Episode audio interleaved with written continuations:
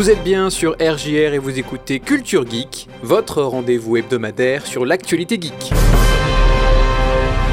L'Indonésie applique sa loi MR5, Ubisoft met fin au mode multijoueur de 15 jeux, Mojang bannit l'utilisation des NFT, God of War Ragnarok trouve sa date de sortie, et CD Projekt Red dévoile Gwent Rogue Mage. Culture Geek. Valentin sur RJR. L'Indonésie met en application sa loi MR5 de 2020 qui impose aux services d'Internet de s'enregistrer auprès du gouvernement afin que le pays dispose d'un contrôle renforcé sur ces derniers. Les différents sites Internet avaient deux ans pour se plier à cette demande, certains l'ont fait, comme Google, Roblox ou encore Riot Games, d'autres non. En conséquence, ces services et sites Internet sont bloqués aux IP d'Indonésie. Cela inclut des services grand public comme Yahoo et PayPal, mais aussi de nombreuses plateformes de jeux vidéo comme l'Epic Game Store, Nintendo Online, Origin d'Electronic Arts, Uplay de Ubisoft ou encore Steam. Et c'est un problème compte tenu de l'importante population de l'Indonésie, 270 millions d'habitants, quatrième plus gros pays du monde, troisième plus forte population sur Facebook, et dans le top 10 de YouTube, TikTok, Twitter, Instagram ou encore WhatsApp. La loi MR5 oblige toute plateforme hébergeant du contenu jugé illicite par le gouvernement indonésien de retirer ce contenu dans les 24 heures ou dans les 4 heures pour les demandes urgentes. Les Indonésiens doivent utiliser des VPN pour accéder aux sites affectés par cette loi.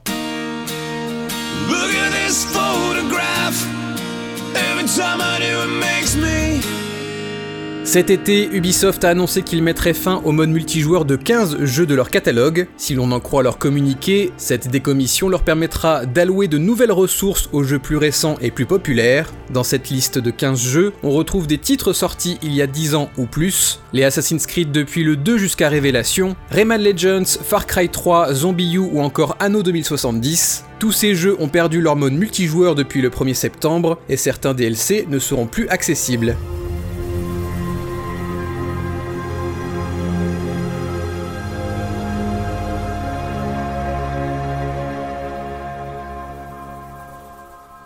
Ubisoft toujours avec le report du jeu Avatar aux frontières de Pandora, qui devait sortir au même moment que le second film Avatar, La Voix de l'eau, ce décembre. Le jeu est repoussé au mois de mars 2023 au plus tôt. Même sort pour le standalone Assassin's Creed Rift, à l'origine un DLC de Valhalla mais qui sera son propre jeu à part entière. Rift devait sortir pour cette année fiscale, mais sortira lui aussi en 2023. Le PDG Yves Guillemot précise que certains projets ont été annulés, comme Splinter Cell VR et le Battle Royale Ghost Recon Frontline. L'éditeur se concentrera seulement sur l'essentiel afin de trouver son prochain blockbuster.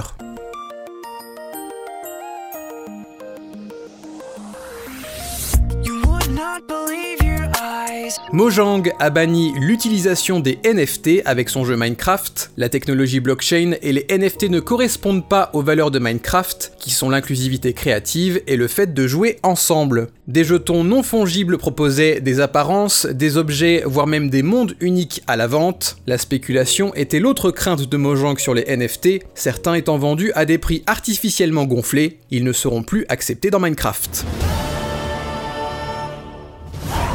Gwent Rogue Mage est un jeu de cartes et de construction de decks développé par CD Projekt Red et sorti cet été. Un retour aux sources puisque les règles ressemblent davantage au Gwent dans The Witcher 3 que dans sa version en ligne. En effet, Gwent Rogue Mage est une expérience solo, hors ligne, concentrée sur le PvE. Il s'agit également d'un roguelike puisque la joueuse démarre avec 12 cartes et en ajoute de nouvelles en explorant le monde généré de manière procédurale. L'expérience gagnée permet d'utiliser des cartes de plus en plus fortes et le cadre narratif raconte l'histoire d'Alzur, le mage qui a créé le premier sorceleur. Cependant, le directeur du jeu, Vladimir Tortsov, précise que l'histoire est seulement un complément du jeu. Gwent Rogue Mage se concentre davantage sur les mécaniques. La durée de vie est estimée à 30 heures, le jeu coûte 10 euros ou 20 si vous voulez la version premium, disponible sur GOG, Steam, iOS et Android.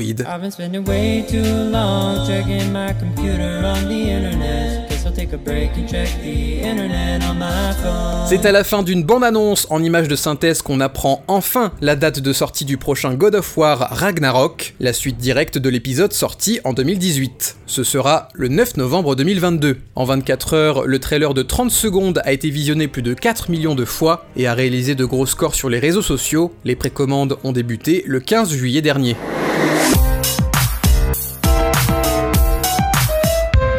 Enfin, Matthew Verive s'est présenté au championnat international nord-américain de Pokémon avec son deck de 60 cartes géantes qu'il a créé lui-même. Les arbitres du tournoi l'ont laissé jouer ses deux premiers matchs puisque rien dans les règles n'exclut un joueur de se présenter avec des cartes géantes. Il a abandonné de lui-même après deux matchs, par fair play. Ses cartes n'étaient pas protégées par des pochettes et lui donnaient un avantage sur ses adversaires pour les reconnaître. Quant à moi, je vous dis à la semaine prochaine, et d'ici là, amusez-vous bien. Begin to be half of what you think of me, I could do about anything. I could even learn how to love. When I see the way you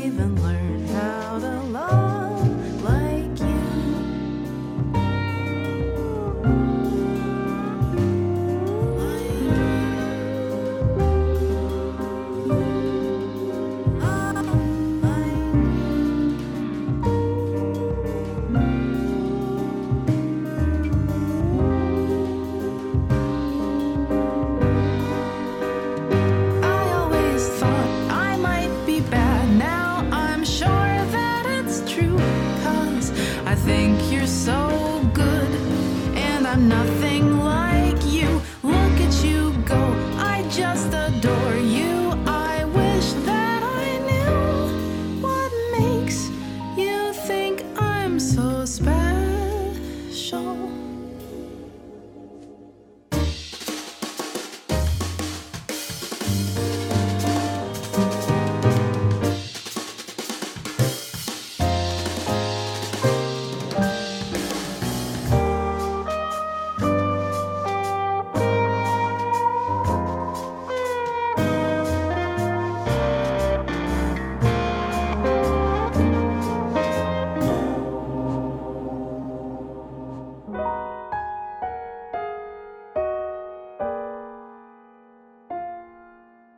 If I could begin to do something that does right by you, I would do about anything.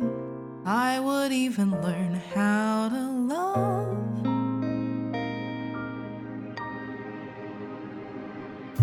When I see the way you look, shaken by how long it took, I could do about anything. I could even learn how